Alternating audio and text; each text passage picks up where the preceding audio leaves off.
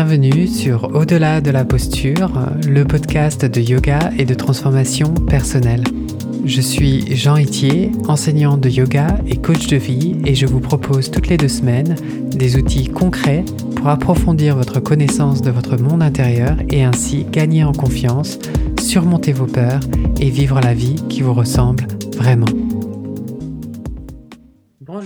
Bienvenue sur le podcast Au-delà de la posture et aujourd'hui c'est un épisode spécial avec euh, deux personnes que j'ai invité pour parler du stress et des clés d'une vie sans ou avec stress.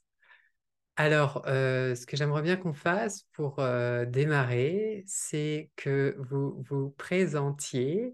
Donc, je suis avec euh, Enora et Carole. Alors, bonjour, je m'appelle Carole, Carole Odizio, je suis professeure de yoga et j'ai suivi une formation de yoga thérapie. J'exerce à Mulhouse et euh, je suis ravie d'être là pour euh, parler de ce sujet avec Jean et avec Enora. Super, bienvenue Carole. Et Enora, est-ce que tu peux te présenter s'il te plaît? Bah oui, du coup, euh, hello tout le monde, moi c'est Enora, j'ai 36 ans, dont 12 années en année yogi je dirais à peu près. Euh, aujourd'hui, j'enseigne également le yoga depuis euh, officiellement euh, à peu près un an maintenant. Et voilà, pas simplement pour, pour me présenter peut-être brièvement les choses qui sont les plus importantes pour moi, mes valeurs, mon socle. Bah, je dirais qu'en fait, c'est la liberté, la tolérance, la bienveillance, l'authenticité et la contribution pour refaire ce petit point qui permet de faire le tour de qui on est et finalement qui nous nourrit et qui est à l'origine de, des choix les plus justes qu'on fait pour soi et pour les autres. En tout cas pour moi. Super, merci beaucoup. Alors, euh, le sujet de cet épisode, en fait, c'est le stress.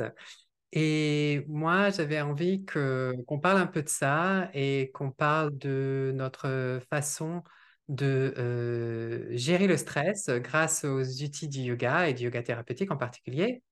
Et ce que j'aimerais bien que, que vous fassiez, c'est que vous me décriviez votre relation au stress euh, et à l'anxiété en général avant de découvrir le yoga et le yoga thérapeutique. Est-ce que, est-ce que l'une d'entre vous voudrait partager sa relation au stress et à l'anxiété avant le yoga? Ok, donc euh, bah, du coup, je, je vais commencer. Euh, moi, je dirais que c'est une relation en fait euh, avec le stress et avec l'anxiété qui a commencé il y a fort, fort longtemps. Et ça a commencé finalement quand j'étais déjà très jeune, puisque j'absorbais beaucoup le stress et l'anxiété des personnes qui étaient autour de moi. Euh, donc euh, au niveau de mes proches, mais aussi au niveau des informations finalement qui pouvaient me parvenir, euh, comme, bah, comme les infos à la télé parfois, qui pouvaient circuler et qui avaient un vrai, réel impact. C'était très, très anxiogène pour moi, sauf que quand on est petit, on ne sait pas en fait que c'est l'anxiété qu'on ressent, mais ça, je l'ai compris par la suite. Et puis par la, voilà, après euh, à l'école, euh, parfois le comportement un petit peu autoritaire des enseignants, parfois un petit peu humiliant aussi, euh, le contrôle, voire déjà des petits, les personnes les plus fragiles se faire exclure. Et parfois même aussi le stress finalement dans les temps de loisirs, comme du coup pour moi c'était la danse et le ski. Euh, qui était finalement aussi une source de stress parce qu'il y avait beaucoup d'attentes et euh, parfois aussi beaucoup de rigidité.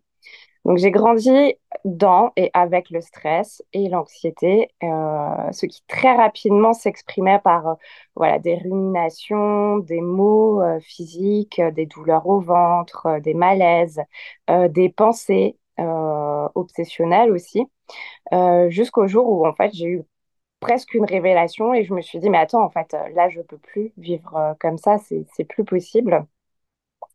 Et donc, j'ai ressenti un besoin d'être euh, aidée, d'être guidée, d'être éclairée sur ce qui va pas et euh, comment faire pour que ça s'arrête. Et le conseil en fait médical qu'on m'a présenté dans un premier temps comme étant la solution, c'était de revenir au corps, de revenir à l'instant présent, de revenir au souffle pour arrêter de nourrir un mental auquel en fait je m'identifiais pleinement. Et euh, en sachant que si je ne le faisais pas, je continuerais à foncer sans doute dans un mur et que si je le fais, euh, mon attitude anxieuse sera peut-être toujours là, peut-être qu'elle prendra des vacances, mais que j'apprendrai à surfer sur les vagues et du coup devenir vraiment un meilleur capitaine d'un bateau avec une encre plus solide.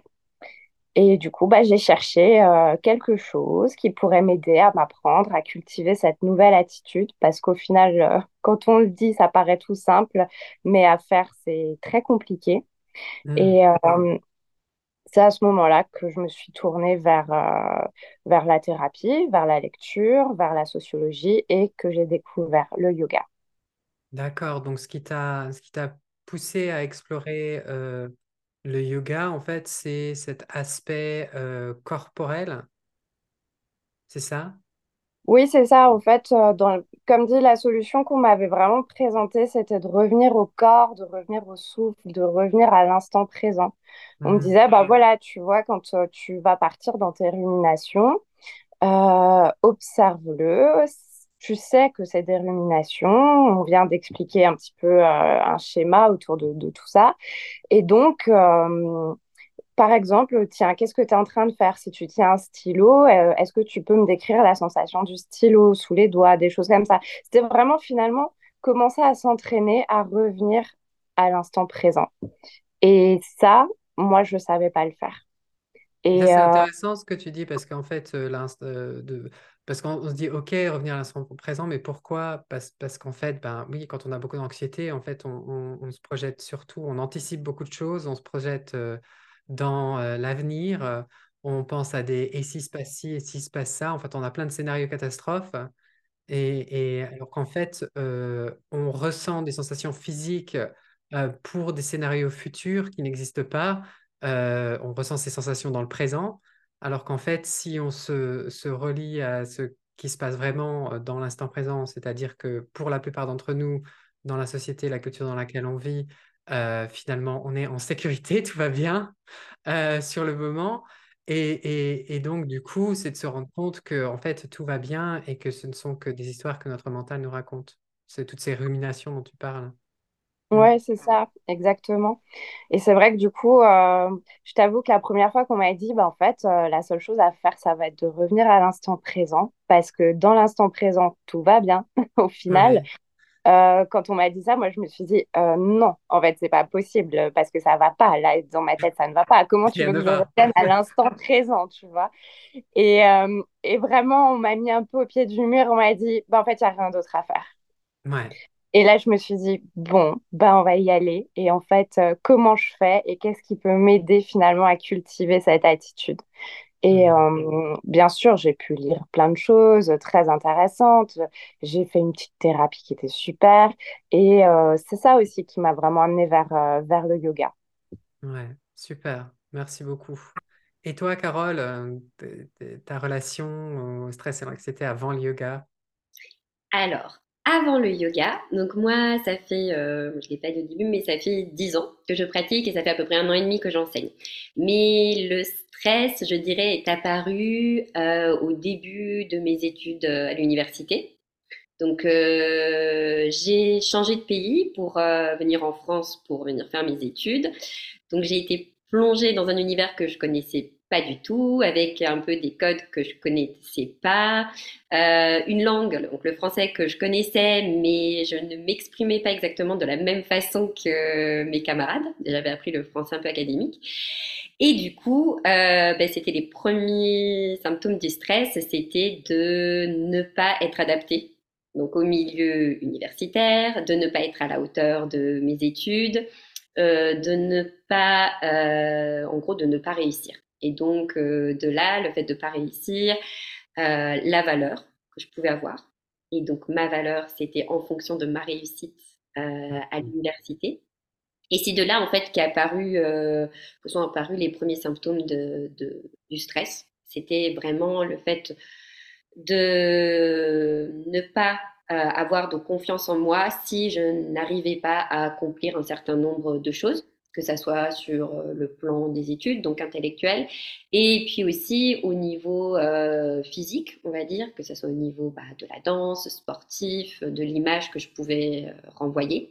Donc du coup, de ne pas réussir à me faire une place si je ne correspondais pas à une certaine norme.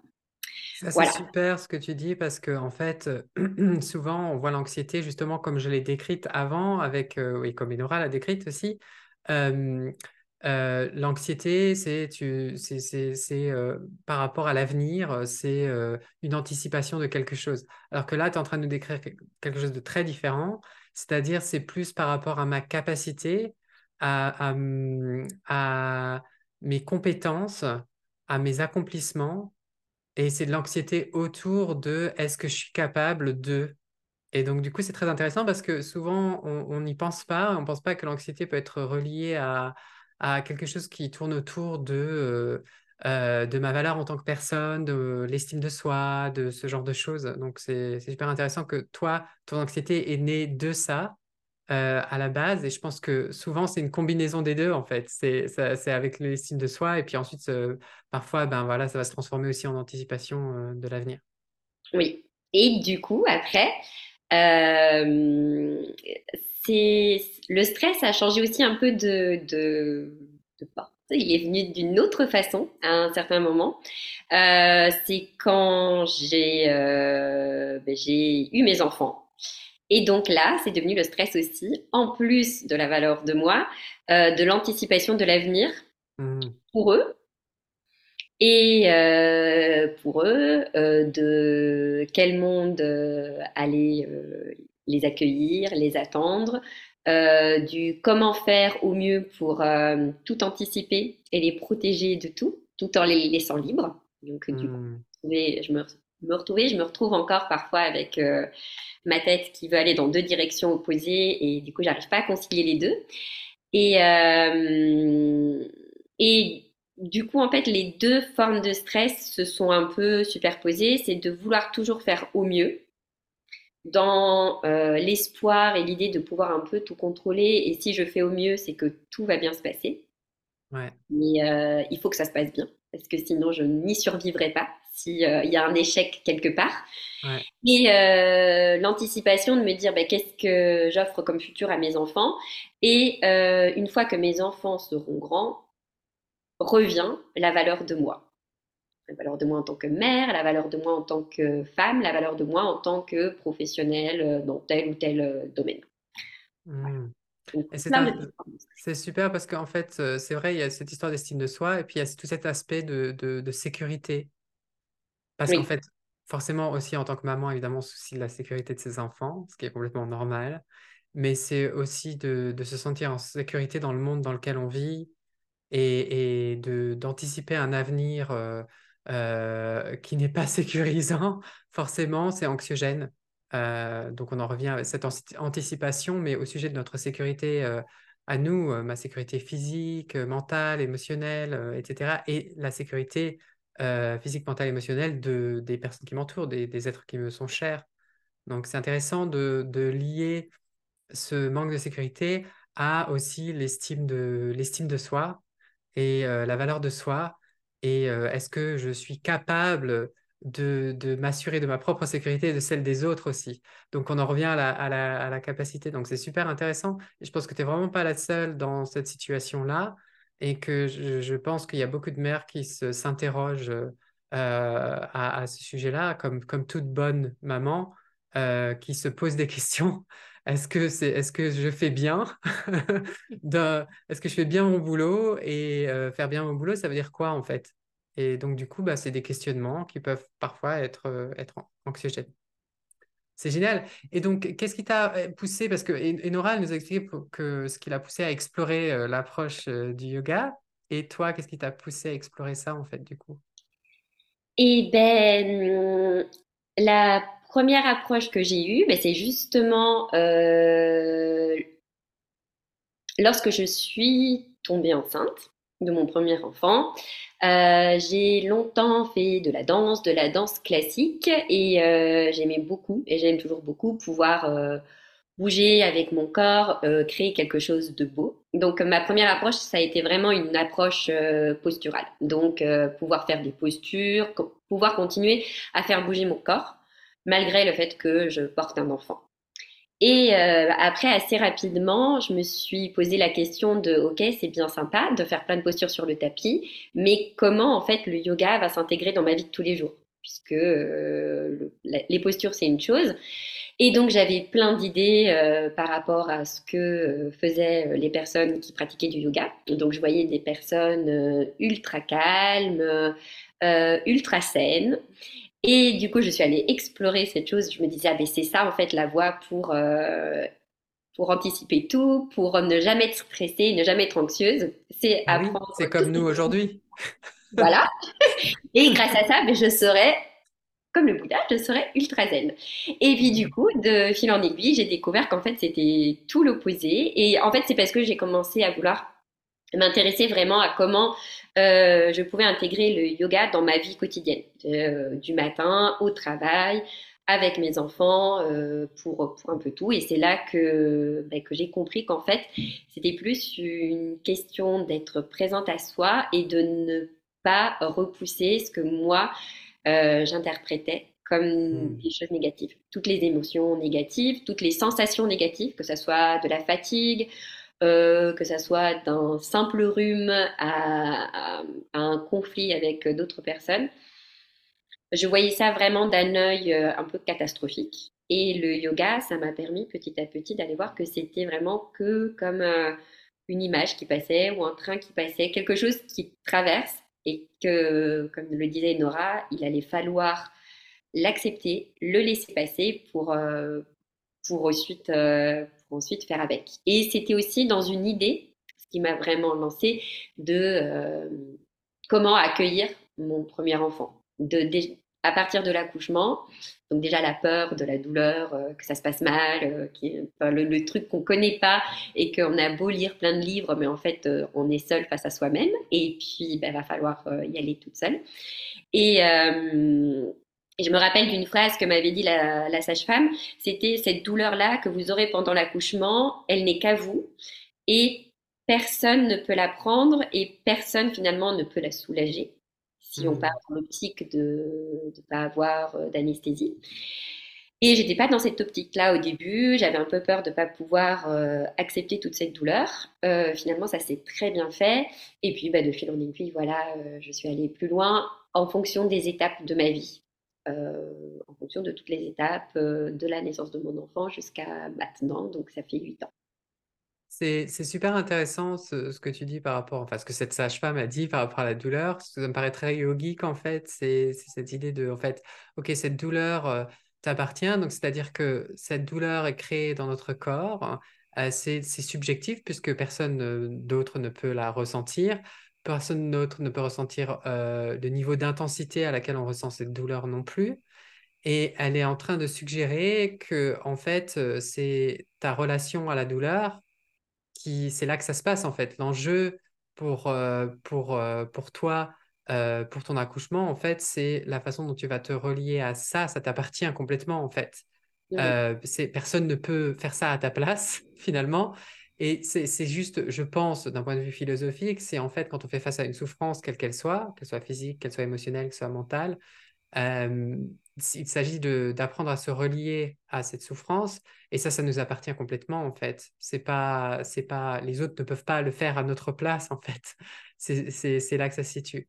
Et donc du coup ça me ça m'interroge par rapport à, au yoga et comment le yoga thérapeutique a changé à toutes les deux à, toi et à Enora a, a changé votre rapport à vous-même justement, puisqu'on parle de, de lien à quelque chose, de se relier à quelque chose euh, Je pense, du coup, ça a changé, ben, pareil, ça s'est fait vraiment au fur et à mesure. Euh, et ça se fait encore maintenant. Je pense que c'est le chemin de toute une vie.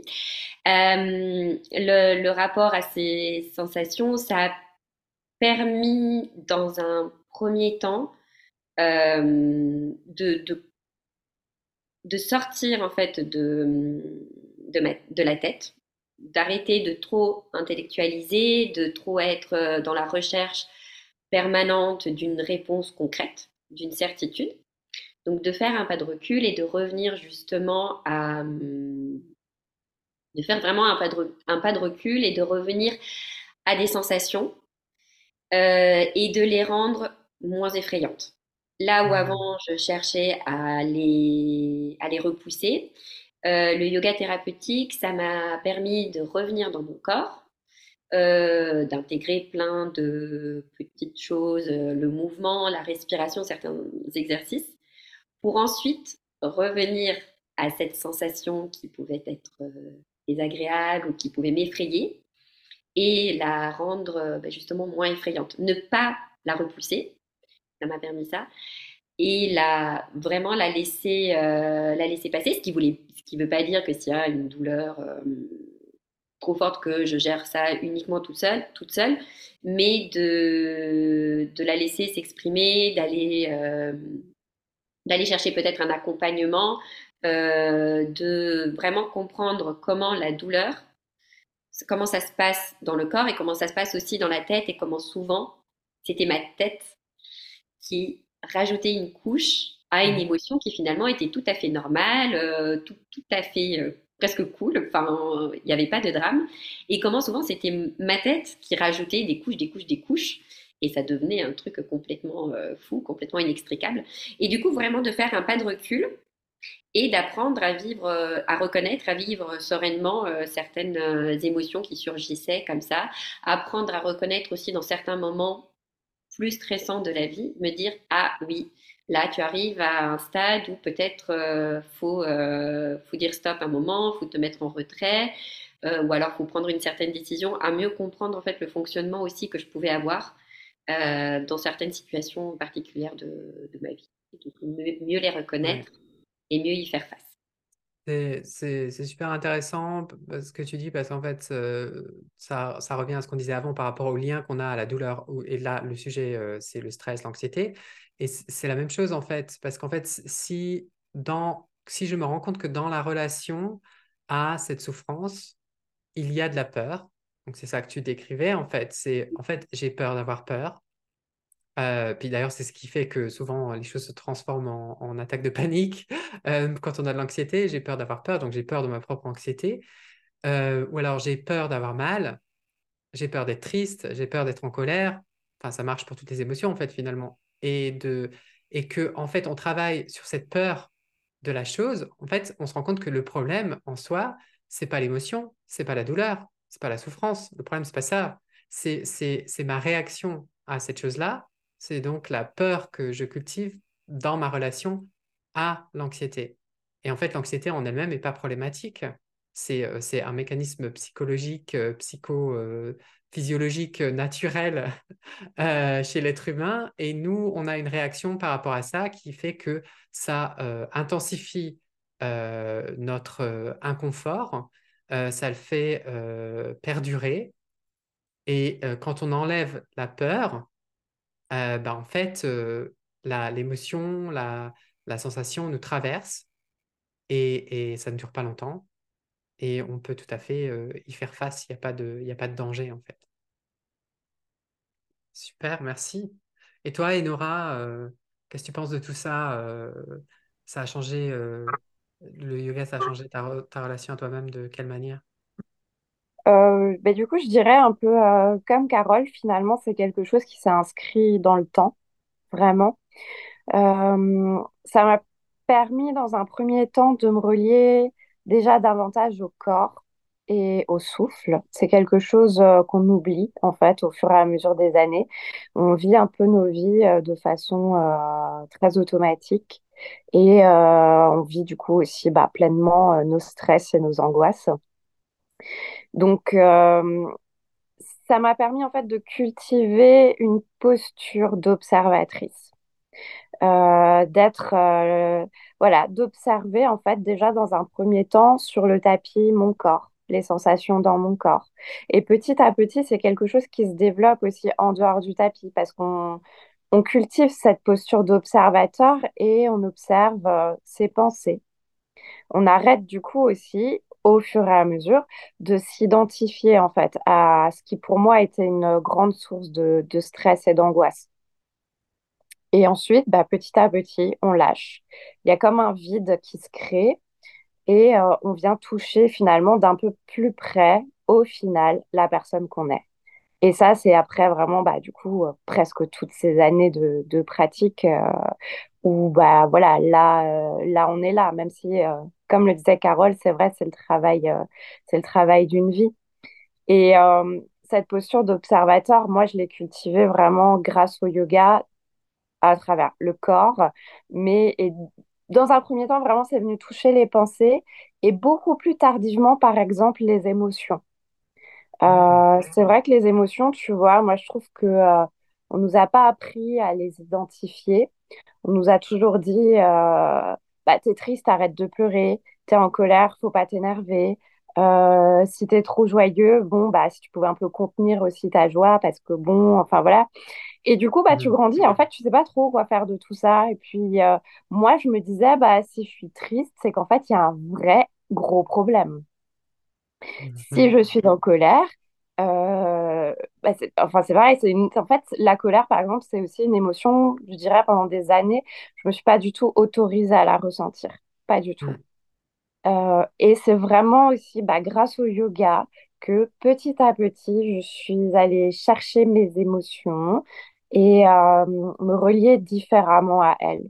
Et par exemple, quand je ressens de la tristesse, avant tout de suite, ça pouvait être hyper angoissant parce que je savais pas quoi faire de ça et que je me disais que c'était pas normal. Maintenant, je vais toujours avoir ce petit truc de me dire au début, bon, c'est pas super quand même là euh, de ressentir ça.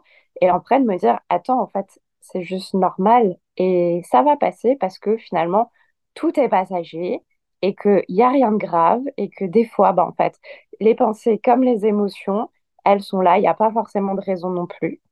Et donc, juste venir se relier à ce qui nous habite en l'observant et en arrêtant vraiment bah, de s'identifier et de ramener plein de messages euh, bah, finalement hyper anxiogènes là-dessus, quoi. Ouais, c'est cette prise de recul dont Carole parlait avant, en fait, c'est, je cherchais euh, à faire cette prise de recul, en fait, c'est de se distancier, de se séparer de l'expérience qu'on est en train d'avoir dans cette émotion et de voir c'est quoi la relation que je cultive là tout de suite, en fait, c'est quoi mon schéma habituel par rapport à cette euh, euh, sensation physique, parce que ce- somme toute, ce n'est qu'une sensation physique, c'est tout, ça va pas, va pas nous tuer, mais euh, et de se rendre compte qu'en fait, ben oui, en fait, ma relation à mes émotions est grandement influencée par euh, mon histoire personnelle, la culture dans laquelle je vis, la société dans laquelle je vis, parce que bah voilà, il y a des émotions qui sont plus ou moins acceptables. C'est genré aussi, ça, ça dépend. Il y a des choses que voilà, euh, on peut, on peut se permettre. Euh, Quand on est un homme, pour moi, euh, vraiment, l'injonction, c'était vraiment de les hommes ne pleurent pas ou quelque chose de ce genre-là. Sinon, on n'est pas fort, on est faible.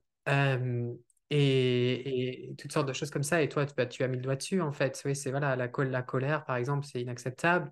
Enfin, culturellement, ça c'est juste pas acceptable. On se met pas en colère. La personne, la personne qui se met en colère dans une situation, c'est celle qui est mal vue de toute façon. Donc, on va, on va pas pouvoir se relier à la colère. On va essayer à la, la contrôler, de l'éviter, euh, d'y résister d'une manière ou d'une autre, de- d'essayer de s'en débarrasser, de la faire disparaître. Euh, alors qu'en fait, euh, le, le, le but, selon moi, c'est tout le contraire, en fait. C'est de changer la façon dont on s'y relie. C'est déjà de faire l'état des lieux, de comment est-ce que je me relie habituellement et maintenant, comment est-ce que j'ai envie de, de me relier.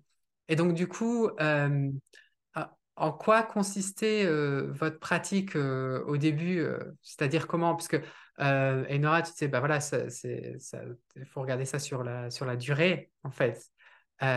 Parce que au début, votre pratique du yoga, ça ressemblait à, ça ressemblait à quoi? Et à quoi ça ressemble maintenant, en fait? Alors du coup, bah, je vais continuer. Ouais, vas-y. Comme disait Carole, et je suis vraiment d'accord aussi avec ça, souvent, en fait, quand tu débutes le yoga, tu, tu entres dans ce monde via la posture. Ouais. Il y a quelque chose de postural, en fait, voilà, qui, qui t'attire. Euh, tu te dis, bah, je vais réaliser des postures. A priori, en plus, euh, elles sont super. Ça va m'apporter plein de bonnes choses pour mon corps et pour mon esprit. Et puis, bah, il y a vraiment, je rentre dans le yoga par ce biais-là. Et après, bah, j'ai eu la chance d'avoir un super guide de yoga qui euh, proposait aussi régulièrement des ateliers. Et euh, tu vois, le fait de, de, ramener des notions un peu plus euh, philosophiques autour du yoga, de commencer à vraiment entrer un petit peu plus dans de la yoga thérapie, en fait, et d'aborder des concepts en dehors de la posture. Bah voilà, il y a eu plein de choses qui ont résonné en moi. Euh, tu le sais, il y a souvent euh, cette phrase que tu dis et que j'aime toujours entendre, où euh, bah, ça peut être quand on dit que les pensées ou les émotions, elles vont pas nous faire de mal, tu vois, ça peut être des choses où déjà là, je vais me sentir rassurée. Et ce que j'ai beaucoup aimé apprendre aussi, c'était de se dire que tout ce qu'on peut observer, c'est ce qu'on n'est pas. Mmh Et euh, en ramenant ce genre de concept, en fait, à travers euh, différents ateliers euh, de yoga, en allant explorer aussi un peu plus le souffle, la méditation, tout, en mélangeant avec tous ces aspects très, très philosophiques aussi. finalement, je suis passée d'une pratique posturale où je faisais bah, mon heure de yoga par semaine à mon heure de yoga à des ateliers, puis finalement un peu plus de posture, de posture, de posture, toujours la posture jusqu'à aujourd'hui une pratique où finalement euh, j'ai fait beaucoup plus de place à la méditation, euh, moins à la pratique posturale, où aussi finalement j'ai euh, j'ai commencé à ramener beaucoup de, de yin dans, dans ma pratique, beaucoup de yin et beaucoup de, de philosophie. Donc des choses beaucoup plus, plus lentes, mais en fait en soi, je me suis diriger vers euh, quelque chose de plus, plus en lien avec le souffle, euh, plus en lien avec le corps et d'une autre façon, je dirais. Enfin voilà, ça a évolué dans ce sens-là en fait. Ouais, c'est une belle évolution. Hein. Et puis, euh, parce qu'en fait, c'est comme si en fait on, on, faisait le, yoga à l'envers, en fait. C'est-à-dire que si on pense à, historiquement le yoga, la manière dont il a évolué, en fait, on, parlait vraiment de, pratiques euh, euh, qui se centraient sur le mental, des pratiques méditatives, etc.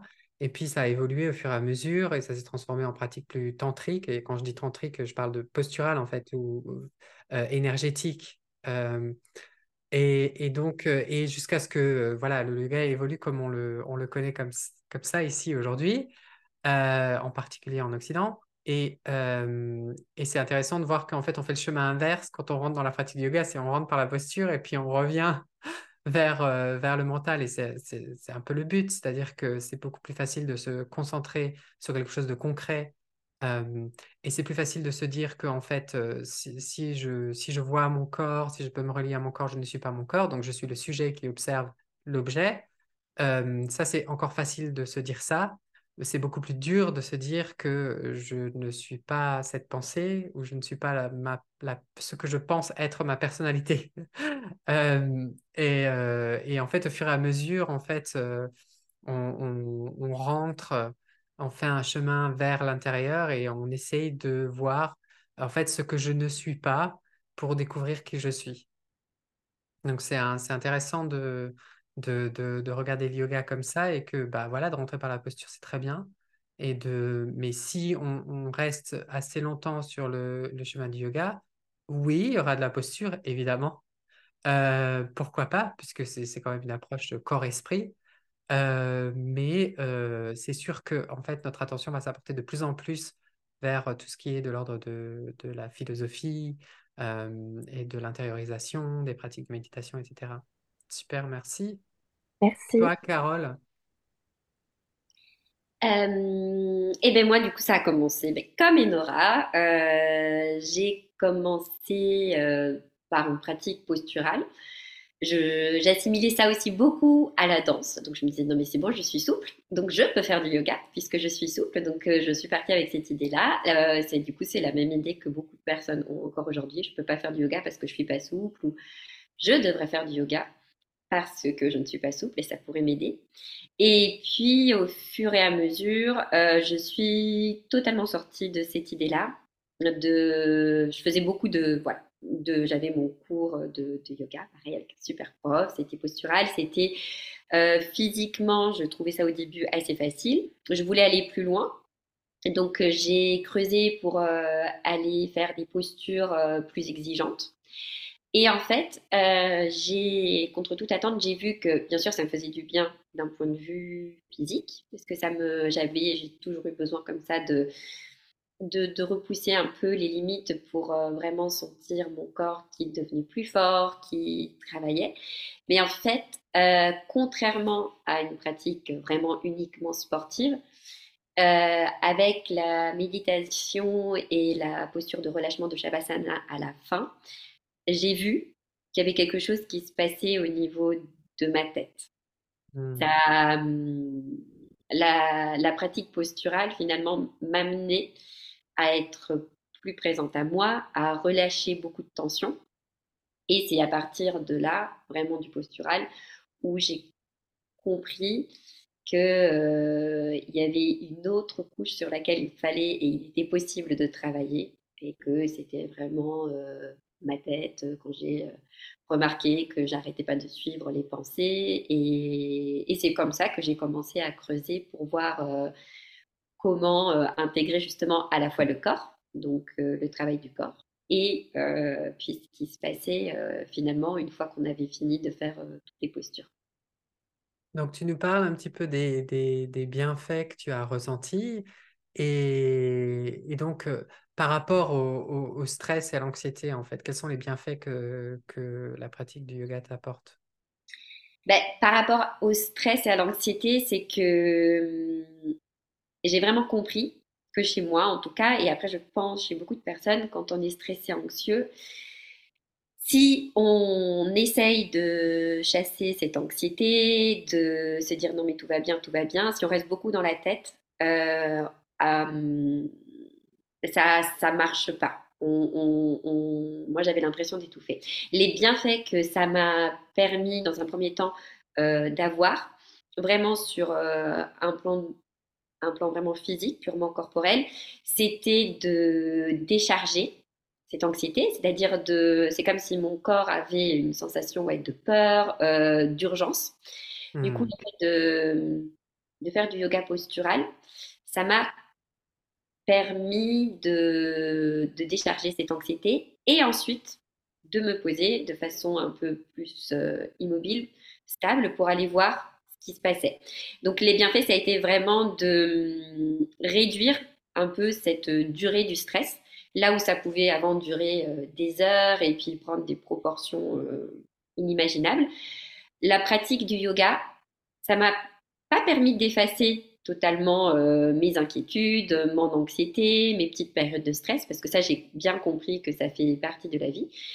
Ça m'a permis de mieux les laisser passer, de mieux les intégrer à mon quotidien et d'avoir les outils pour en fait euh, y faire face. Euh, plus sereinement, euh, ouais, d'y faire face plus, plus, sereinement et de répondre finalement à des situations un peu plus stressantes de la vie quotidienne qui font, ou de la vie tout court, qui font partie de la vie, de façon plus confiante. C'est-à-dire que j'ai accepté que j'étais capable de faire face mmh. à ces situations et que je ne cherchais plus à, euh, à tout cloisonner, à tout bien contrôler pour éviter toute situation imprévue. Donc c'est là le fait euh, du yoga, ça a été vraiment de m'ouvrir à tout ce qui pouvait euh, arriver dans la vie en me disant c'est ok, je peux y faire face, mon corps peut y faire face, genre mon corps est suffisamment solide et fort et en bonne santé pour y faire face, et ma tête euh, mes capacités intellectuelles sont suffisamment euh, ancrées et fortes pour pouvoir euh, y faire face sereinement. Oui, c'est typique en fait des, stratégies où en fait où dans nos modes automatiques en fait on est dans le contrôle ou l'évitement en fait. Donc quand on a pas quand on est anxieux de quelque chose, on va essayer de contrôler la situation le plus possible et éviter les situations à risque. Donc on contrôle, on évite, on contrôle, on évite, on contrôle, on évite. Et au début, on pense que c'est une bonne stratégie parce qu'en fait, d'une certaine manière, ça marche. Oui, euh, ça nous enlève un peu d'anxiété. Et sur le long terme, en fait, c'est la raison même pour laquelle notre anxiété est entretenue. Parce que si on essaie de contrôler quelque chose dont on a peur ou de l'éviter, et qu'on continue à faire ça, on est vraiment en train d'envoyer le message à notre corps, notre système nerveux, notre cerveau qu'en fait, effectivement, il y a danger. Il y a, vraiment effectivement un problème. Alors qu'en fait, on n'a pas regardé que la relation que nous, on a par rapport aux choses qui nous font peur, aux situations, euh, aux sensations physiques, aux émotions, etc. Et, en fait, comme on n'a pas regardé ça, on continue à utiliser la même stratégie et ça ne marche pas.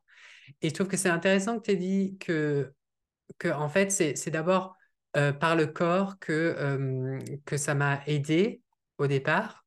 Il m'a donné cette base parce qu'en fait, je crois qu'il y a beaucoup de gens qui ne se rendent pas compte de ça, qui pensent qu'en fait, l'anxiété, c'est dans ma tête. Euh, non, c'est dans votre corps et dans votre tête. Et de savoir ça, rien que de savoir ça, c'est important parce qu'en fait, tout ce qui est de l'ordre de l'anxiété, des peurs, etc., c'est au niveau de notre système nerveux. Donc, c'est inconscient et c'est automatique. Donc, en fait, la plupart des gens ne savent pas que, euh, en fait, quand j'ai de l'anxiété ou euh, j'ai des peurs comme ça, eh ben, en fait, euh, j'ai l'impression que c'est dans ma tête, alors qu'en fait, c'est un système automatique inconscient qui vient se mettre en place. Et souvent, on parle du, du système de fuite, combat ou immobilisation. et c'est pour ça que c'est intéressant de travailler avec son corps peut-être d'abord, avant de pouvoir aller regarder. Parce que l'anxiété mène souvent à la confusion et au doute. Et on ne peut pas voir clairement ce qui se passe en nous tant qu'on n'a pas laissé la chose se poser. Et notre, notre corps, en tant qu'être humain, nous demande, parce que si, en fait, le système de base, le système primaire, c'est la lutte, la fuite ou l'immobilisation, en fait, notre corps nous demande à nous mettre en mouvement d'une certaine manière, donc avec la fuite, par exemple, de courir, euh, ou alors euh, de euh, nous battre, donc il faut être plus en ce mouvement, et même dans l'immobilisation, si vous réfléchissez vous pensez aux animaux qui font, qui font le mort, si vous regardez, je sais pas, un, lapin qui fait le mort, quand il va se relever, il va se secouer et il va courir. Donc dans tous les cas, on va devoir se mettre en mouvement d'une manière ou d'une autre et laisser l'énergie nous traverser. Et ensuite, on peut aller regarder. Donc, c'est intéressant ce que tu as dit, qu'en fait, c'est ta base. Euh, et il y a plein de gens qui pensent, mais ouais, mais moi, je ne sais pas comment gérer, alors je vais courir. Bah, déjà, c'est un bon point de départ. c'est un bon point de départ. Mais ensuite, effectivement, ce serait bien d'aller regarder, en fait, qu'est-ce, que, qu'est-ce qui se passe vraiment, en fait, à l'intérieur de moi, quelles sont les pensées que je cultive, quelles sont les, les émotions, quelle, est ma relation à, ces émotions et à ces pensées, en fait? Oui, voilà, c'est ça. Et pour, rebondir, c'est vraiment l'idée qu'au début, euh, au début, souvent, je pense, quand on commence le yoga de façon posturale aussi, il y a une, pour une certaine, il y a une certaine façon de, de se dire, ben, je vais euh, faire le vide dans ma tête et comme ça, euh, je vais être bien et une espèce de fuite. Et après, au fur et à mesure, ben, moi, j'ai bien compris que non, que c'est OK de se mettre en mouvement, donc d'aller courir, d'aller nager, d'aller marcher dans la nature ou de, oui, vraiment de mettre le corps en mouvement, mais pas pour nier, euh, pas pour fuir, euh, je sais pas s'il y a une décision importante à prendre ou s'il y a une situation euh, de conflit à affronter, mais pour ensuite prendre une décision en ayant vraiment sans réagir sur le coup de, de l'émotion qui est trop intense. Vraiment faire un pas de recul pour ensuite se dire ok et je peux, je peux traverser ça et le traverser d'une façon plus consciente. Ouais. J'ai envie de dire plus raisonnée, mais je ne sais pas si c'est plus raisonné, mais en tout cas plus consciente euh, pour ne pas regretter après euh, souvent quelque chose qu'on peut regretter quand on réagit sous le coup de la colère, de la tristesse ou du stress. Ouais, Ouais, complètement. Super, merci. Et pour toi, Enora, euh, les bienfaits que tu as constatés euh, grâce enfin, sur, sur ton anxiété en général? Du coup, c'est vrai que les bienfaits, au final, ils sont, ils sont nombreux. je dirais que hum, grâce au yoga aussi, on, vu qu'on va vers soi, on apprend aussi un peu plus à être à l'écoute de soi, in fine à être à l'écoute des autres et euh, vraiment à se faire confiance. Et du coup, euh, moi, je me suis retrouvée dans plein de situations, notamment à travers, euh, mon travail où bah, de base, ça pouvait être très stressant et justement, bah, je pouvais pas avoir le contrôle. J'étais obligée de lâcher et je pouvais pas changer les choses en fait du tout. Donc, je me suis retrouvée parfois toute seule à l'autre bout du monde avec des gens que je connaissais pas. Déjà, rien que ça, de base, c'est très compliqué. Euh, dans des situations compliquées avec des gens euh, qui vivent euh, des situations dramatiques au quotidien. Et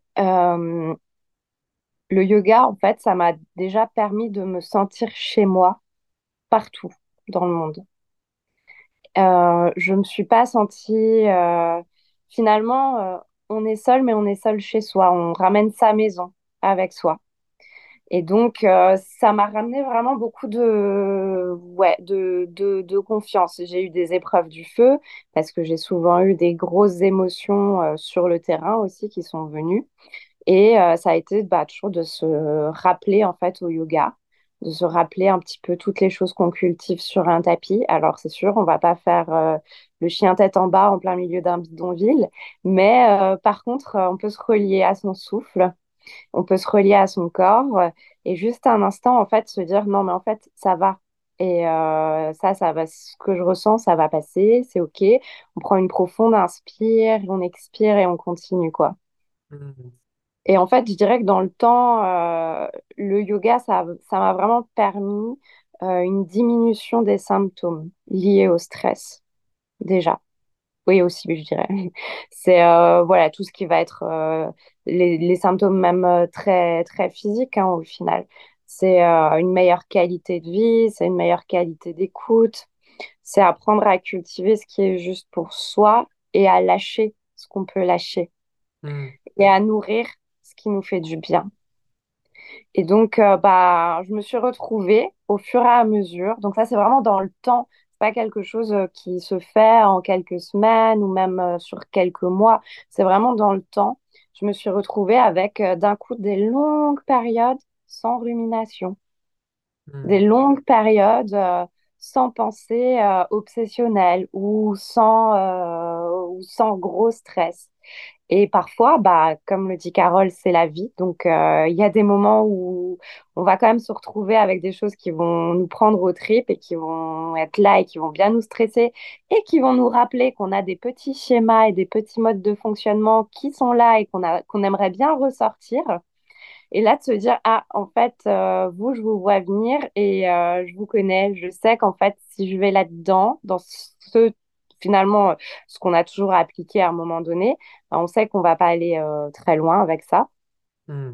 Et de se dire, bah, OK, euh, ces petites habitudes-là, je les vois venir, elles sont là, bah, en fait, euh, bah, ça me stresse, c'est normal, parfois en fonction de la situation, et juste essayer d'accompagner, en fait, d'accompagner d'accompagner ces pensées stressantes, d'accompagner cette situation, de la traverser vraiment du mieux qu'on peut et en prenant soin de soi, en se traitant finalement comme, euh, comme euh, son meilleur ami dans ce genre de situation. Alors qu'avant, bah, parfois, on pouvait se traiter un peu comme euh, son pire ennemi. Hmm. Donc là, c'est vraiment se sentir mieux outillé pour traverser les moments de stress et d'anxiété et de se dire que bah, on peut pas les annuler, c'est pas possible. Par contre, du coup, quand ils se présentent, souvent on se rend compte que on les traverse avec plus de conscience, et euh, la vague, elle est moins haute et euh, les vagues, elles sont moins fréquentes aussi. Hmm.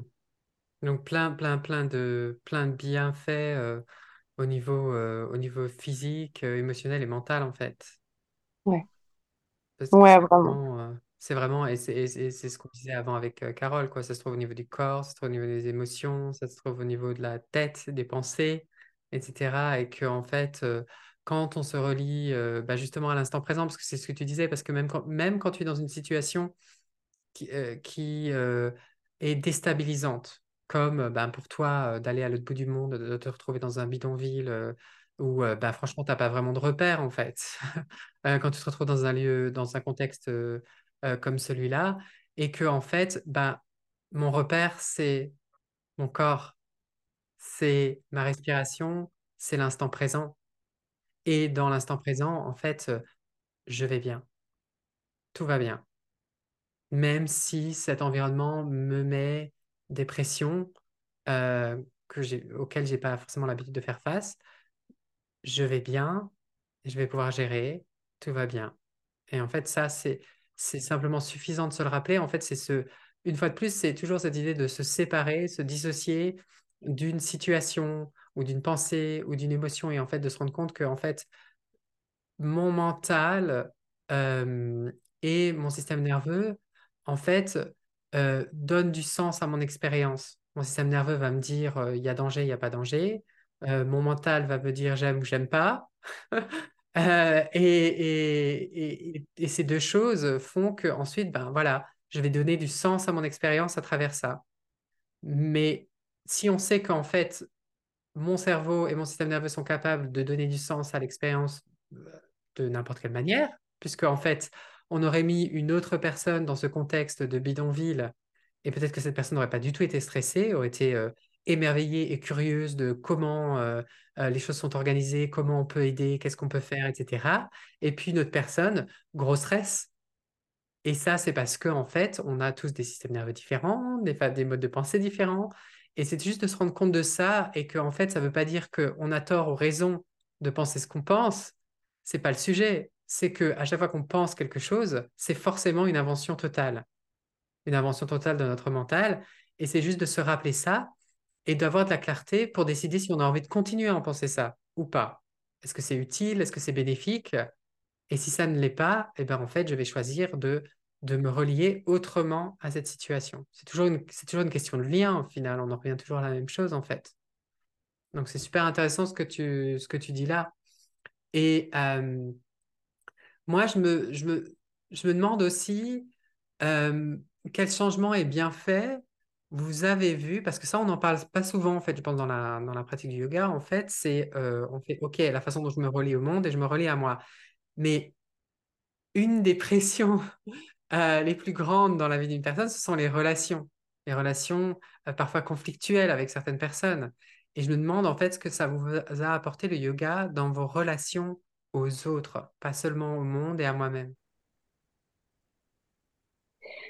Euh, bah, du coup, je, je, continue alors. Ouais, vas-y. alors, ça m'a éclairé d'une certaine façon. Je dirais ça. Enfin, tu vois, le premier mot là qui me vient, c'est vraiment ça. Hmm. C'est une sorte de lumière. Euh, parce que bah, forcément, quand on est déconnecté, euh, qu'on est moins en conscience par rapport à ce qu'on ressent, par rapport à ce qu'on du coup peut dire et, toutes ces choses-là, euh, on a vite fait de se retrouver dans des situations conflictuelles où bah, notre attitude, euh, finalement, elle va pas forcément coller euh, à ce qu'on aimerait au final. Et on peut être très dans la réaction, donc euh, très à chaud. Et euh, du coup, ça va créer au final, in fine, plus de dégâts qu'autre chose. Hmm. en fait, avec le yoga, ou du moins les, voilà, avec tous les outils que, qu'on a grâce, grâce au yoga, moi, j'ai pris plus le temps de d'aller vers moi, de connaître mes valeurs. Euh, aussi, du coup, quand je me retrouve dans une situation qui parfois peut être un petit peu compliquée avec euh, quelqu'un, parce que bah voilà, on n'est pas forcément ok sur les mêmes sujets ou euh, bah, des petites situations comme ça du quotidien qui peuvent parfois être agaçantes, surtout quand tu vis avec quelqu'un. c'est d'être moins dans cette réaction aussi à chaud, de se laisser moins porter par euh, de l'émotionnel et par des pensées. C'est aussi voilà observer ce qui nous vient. Euh, parfois se dire attends, en fait, euh, je vais prendre un temps pour moi. S'autoriser à prendre un temps pour soi. S'autoriser à prendre du recul dans une situation, alors que bah avant on se disait bah non, enfin ça se fait peut-être pas. Enfin voilà, faut être là dans la discussion et réagir. Là, bah, en fait, non. Si, si, je sens que quelque chose me dépasse, je vais prendre ce temps pour moi, je vais prendre du recul pour avoir euh, une discussion qui sera euh, plus juste. Ouais, au lieu de euh, il faut absolument que j'ai raison ou il faut absolument Ouais, que ce conflit soit résolu là tout de suite maintenant. Oui, c'est ça. Et euh, du coup, euh, ben, tu peux te retrouver dans des situations où tu t'es abîmé toi et t'as abîmé l'autre. Ouais. C'est dommage de passer par ça alors que bah, déjà souvent, voilà, ça peut être des petites techniques de communication aussi, effectivement, en sachant que bah, je vais moins chercher à agresser l'autre, je vais lui parler peut-être plus de ce que je peux ressentir dans une situation, de pourquoi est-ce que je peux ressentir ces choses-là, qu'est-ce que ça vient toucher chez moi. Mais tout ça, Mhm. je peux le faire parce qu'en fait, finalement, pendant toutes ces années, grâce à la yoga thérapie, euh, j'ai pu mettre en lumière les choses chez moi qui sont importantes. Et du coup, je peux euh, mieux les exprimer. Ouais, dans un conflit, en fait, euh, moi, ce que j'entends de ce que tu dis, c'est en fait, c'est comment est-ce que je me relie euh, à ce que, ce que vient de dire cette personne ou à cette personne tout entière, et est-ce que je le fais avec euh, clarté? Est-ce que je le fais avec curiosité? Parce qu'en en fait, c'est toujours ce- ce- cette idée de, de se relier avec curiosité, clarté et compassion pour essayer de comprendre comment l'autre donne du sens à son expérience d'humain sur cette terre que- et comment l'autre donne du sens à cette même situation que moi, très clairement, je donne pas du tout le même sens. On est en train de regarder ces deux choses. Et souvent, je donne l'exemple de jouer au, tennis. Parce que quand euh, bah, je dis le mot tennis, bah, on est tous d'accord, on sait ce que c'est. hein. C'est un jeu avec deux raquettes sur un terrain, et il y a un filet, et puis on s'envoie la balle. On est tous d'accord. Mais en fait, si on prend cette situation dans un couple et que, disons qu'il y a un couple qui se dit, bah, allons jouer au tennis, alors euh, peut-être qu'il y a une personne dans le couple qui a son expérience personnelle du tennis. En fait, c'est, euh, ben, on met des chaussures, on s'habille avec euh, ce qui nous tombe sous la main, on chope une raquette, et puis l'important, c'est de participer. Et puis l'autre, son expérience du tennis en tant qu'enfant dans sa famille, c'était ben, on a la meilleure raquette, les dernières baskets, dernier cri, et puis on s'habille correctement. Et il faut surtout compter les points exactement comme il faut, parce que le but quand on joue au tennis, c'est quand même de gagner, non? Et donc, du coup, on se retrouve avec deux personnes qui vont aller jouer au tennis. Dans leur tête, il y a toute l'histoire de Ah, ça va être génial, on va faire ça, Oh, super, je vais la détruire euh, dans ce jeu, euh, dans ce match de tennis. Et ensuite, ils se retrouvent sur le terrain et ça se finit en dispute. Et ça se finit en dispute parce que l'autre pense avoir raison. Parce que l'autre pense Ben non, le tennis, c'est comme ça. Ben non, le tennis, c'est comme ça. Donc, en fait, on se retrouve avec euh, deux personnes qui parlent de la même chose, mais qui ont, qui ont une compréhension fondamentalement différente du sujet. Et d'être curieux et d'essayer de comprendre d'où vient l'interprétation de l'autre, parce qu'on se dit, mais attends, c'est pas possible, en fait, on on n'est pas en train de parler du même sujet, alors du coup, il y a un truc qui cloche dans... Je comprends pas pourquoi tu en arrives à cette conclusion. Et si on se pose la question et qu'on est, qu'on curieux avec compassion d'essayer de comprendre, en fait, c'est quoi ton histoire personnelle par rapport à ça, en fait, et que euh, arrive à de la clarté, la clarté nécessaire pour se dire, mais c'est pour ça, attends, je vais t'expliquer moi, en fait, pourquoi je, ne comprenais pas, parce qu'en fait, moi, ma conception du tennis, c'est ça.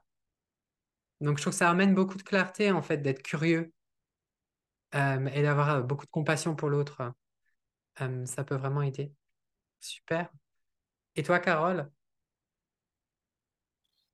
Alors, du coup, ce que ça a changé euh, par rapport à ma relation aux autres, c'est que moi, de base, j'ai toujours eu très peur du conflit. Et, euh, et en même, du coup, ça m'a amené à, hum, à vouloir essayer de tout, tout, tout bien faire, de me remettre sans cesse en question pour être euh, quand même sûre qu'il n'y ait pas de conflit, notamment avec les personnes que j'aime le plus. Mhm. Et, euh, et du coup, cette peur du conflit m'a amené à essayer de faire toujours plein, plein, plein de compromis. Sauf que, bien évidemment, il y a tellement de personnes dans notre quotidien qu'au final, c'est impossible de s'adapter sans cesse euh, aux besoins, aux personnalités des autres. Et du coup, euh, le yoga, même si je vois bien que, encore une fois, c'est quelque chose qui, se fait tout au long de la vie avec euh, des phases plus ou moins simples.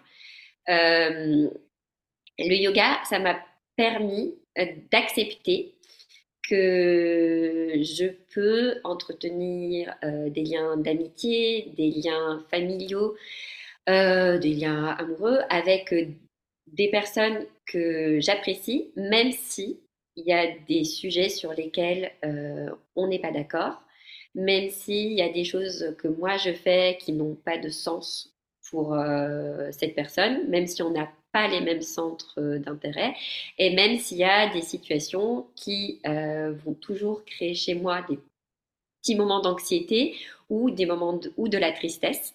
Maintenant, je vais plus essayer de changer ça, sauf si Bien sûr, sauf si on va dans des euh, cas extrêmes où il faut poser des limites. Et même ça, le yoga m'a aidé à poser la limite. Mais en tout cas, euh, je suis plus, grâce au yoga, dans la recherche d'une relation où on est toujours pareil, fondamentalement d'accord sur tout, euh, où il n'y a aucune zone de, désaccord, à vraiment accepter que personne ne pense la même chose, personne n'est pareil, et à accepter aussi cette diversité, ce qui ne fait pas de moi une personne faible, une mauvaise personne. Euh, ça m'a permis d'accepter que les autres se trompent et moi je me trompe et on peut continuer à vivre euh, dans le respect, euh, dans l'amitié, dans, dans l'amour. Et ça m'a encore une fois vraiment permis d'accepter toute la nuance de toute la palette d'émotions qui peuvent qui peut, qui peut y avoir dans une relation avec, euh, avec quelqu'un. Que ce soit avec les enfants, que ce soit avec euh, des parents, que ce soit avec euh, des amis, que ce soit avec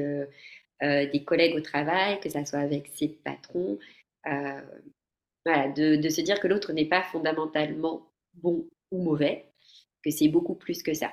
Et du coup, ça implique plein de choses. Ça implique que le yoga, ça m'a permis de à la fois de faire confiance, à la fois de d'avoir moins peur de me tromper, euh, me tromper entre guillemets dans des relations, euh, de pouvoir euh, me montrer à peu près exactement comme je pense être, le plus naturellement possible, sans devoir faire semblant d'être quelqu'un que je ne suis pas et puis du coup au final de m'épuiser quoi. Parce qu'à force de faire semblant on sait plus, on s'épuise. Donc c'est vraiment de, mettre plus, le gars m'a permis de mettre plus de légèreté et plus de bienveillance envers moi, mais surtout envers les autres.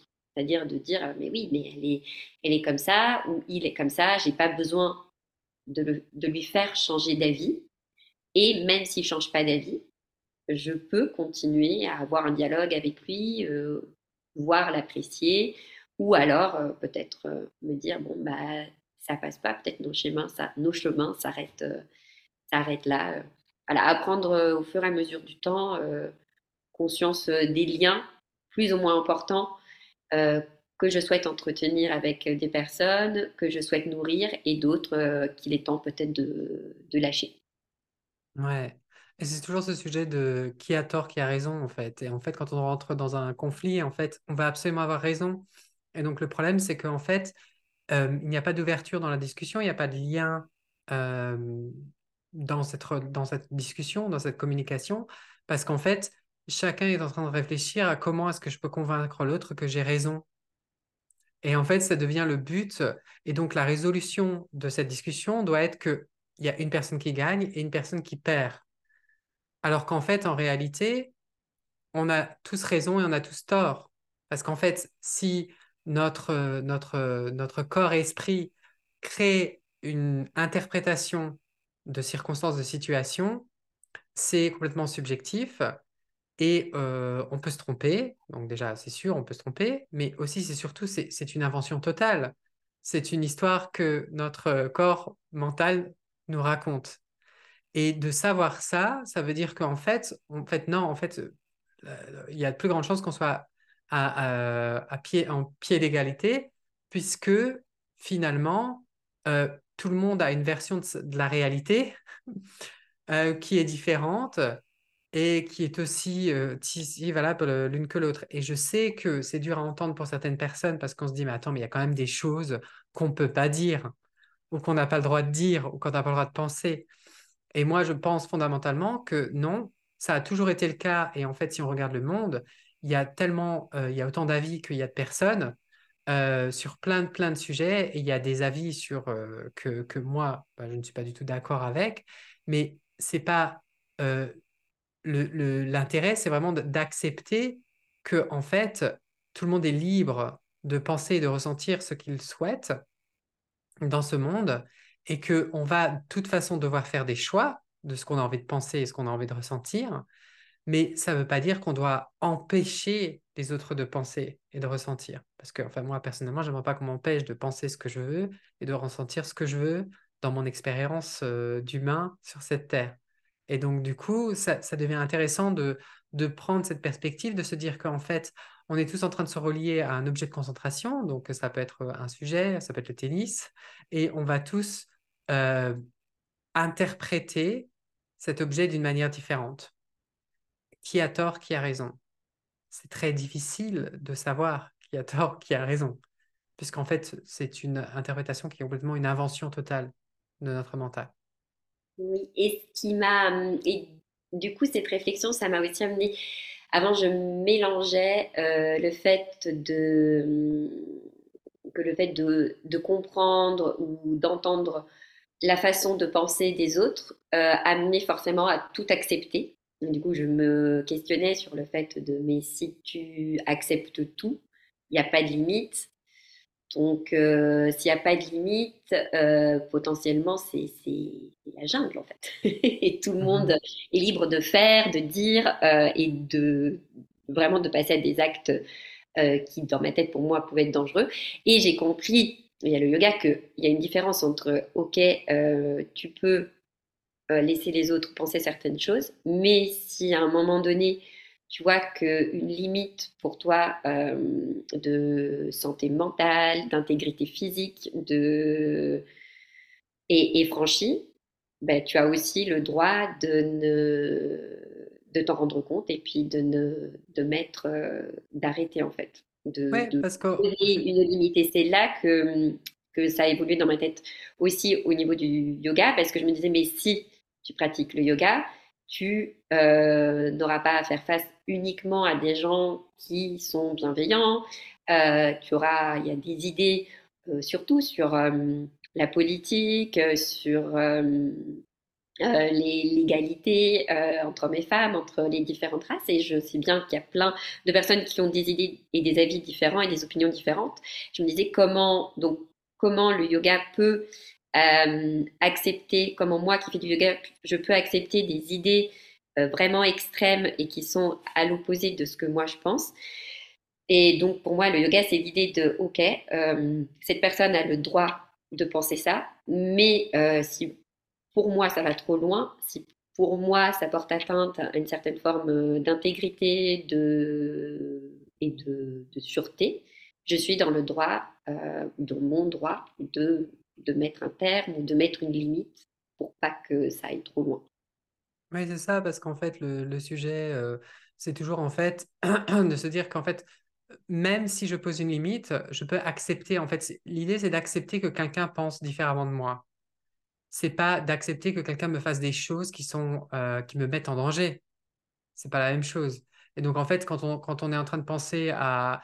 En fait, quand on arrive au sujet de la sécurité et de se dire que est-ce que les actions de cette personne mettent, me mettent moi en danger ou mettent une autre personne en danger, alors là, oui, on va poser des limites et on va empêcher une personne de faire quelque chose.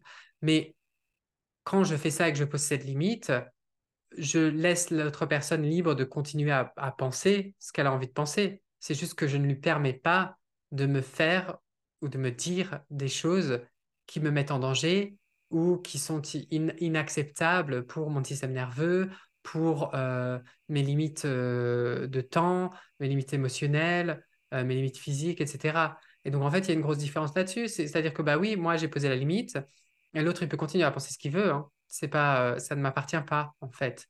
Ce n'est pas de l'ordre de, mon contrôle. Je ne peux que contrôler mon espace personnel à moi. Et c'est à ce niveau-là que je vais poser les limites. et finalement, pour, pour, pour, finir, en fait, j'aimerais, j'aimerais euh, vous poser euh, une dernière question et vous demander en fait quels outils ou techniques euh, vous recommanderiez à, quelqu'un qui débute et qui se sent peut-être dans le stress ou dans l'anxiété. que faire?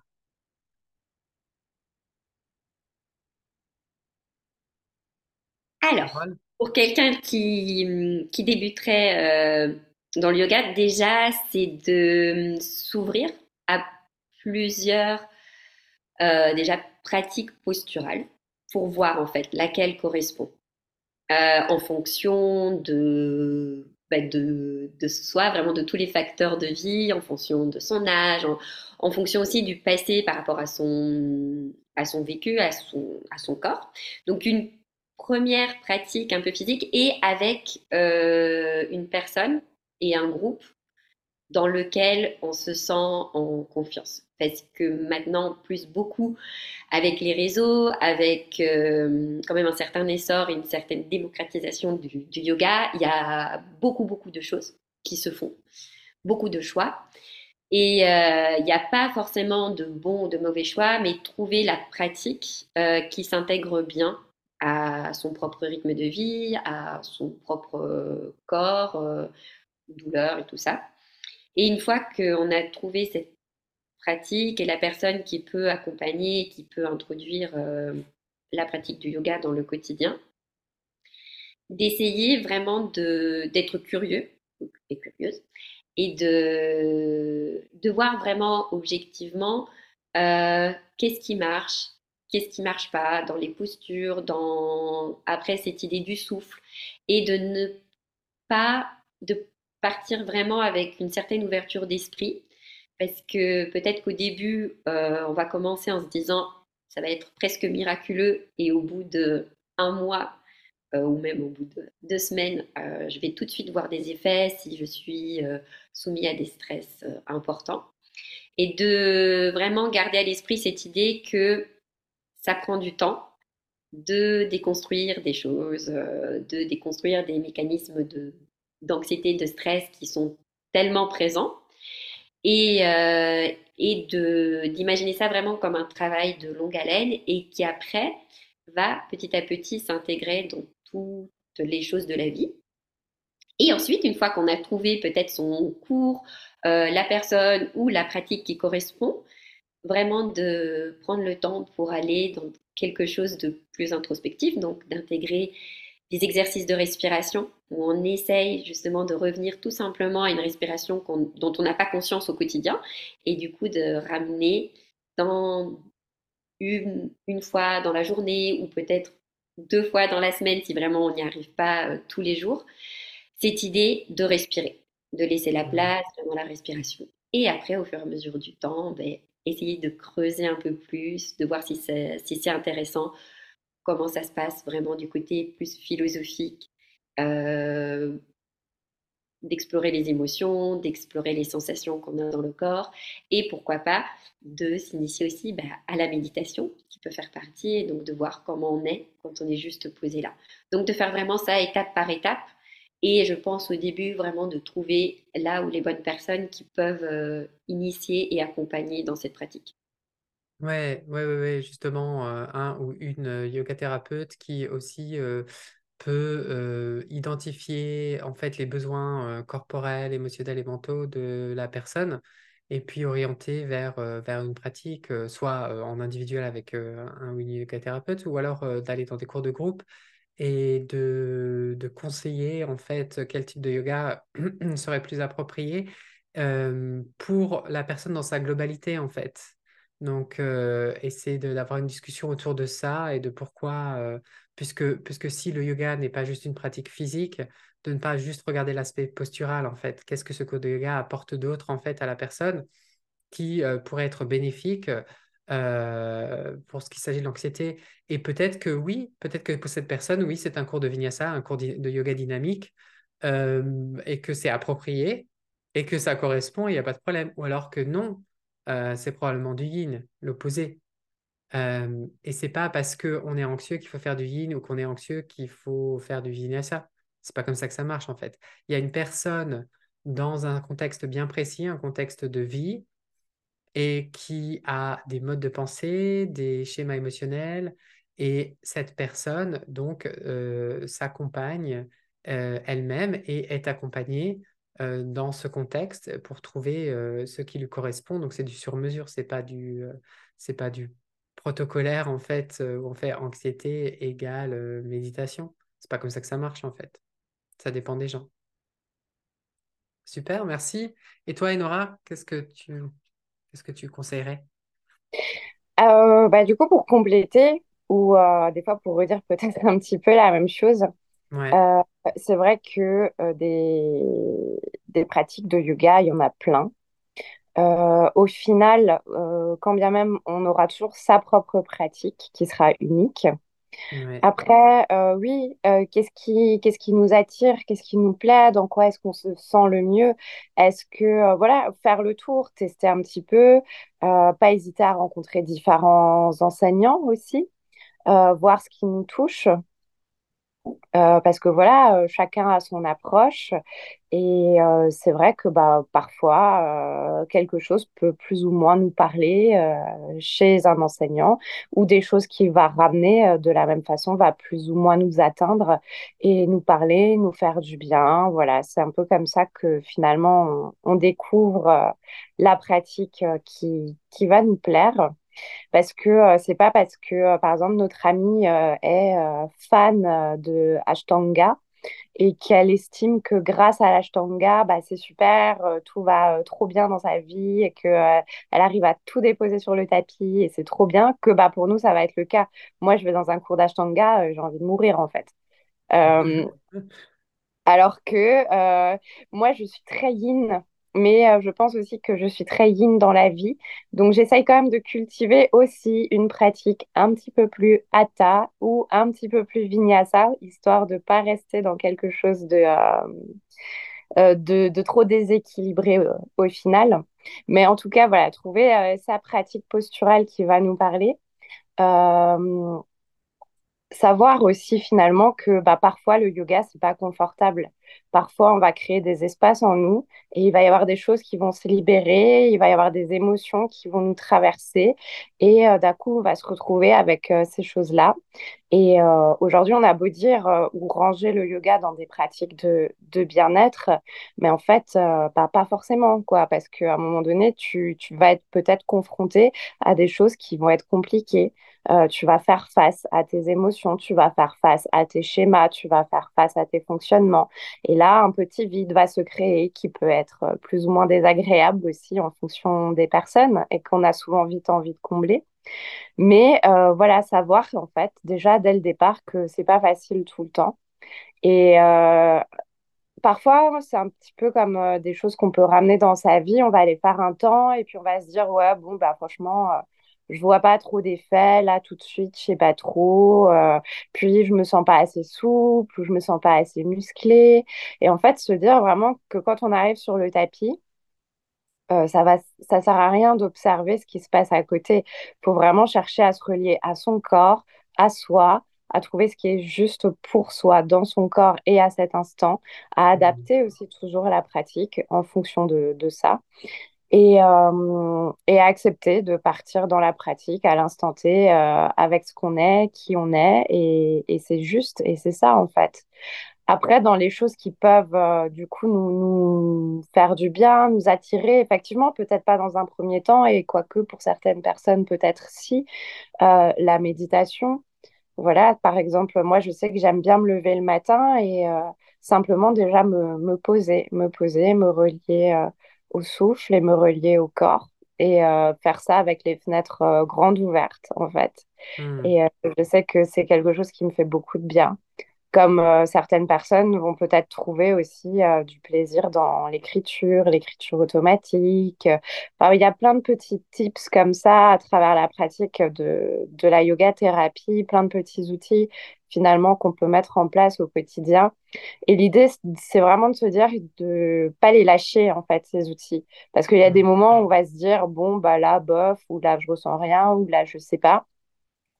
Mais les choses, elles se construisent dans le temps et elles sont palpables, en fait, au bout d'un certain nombre d'années, finalement même.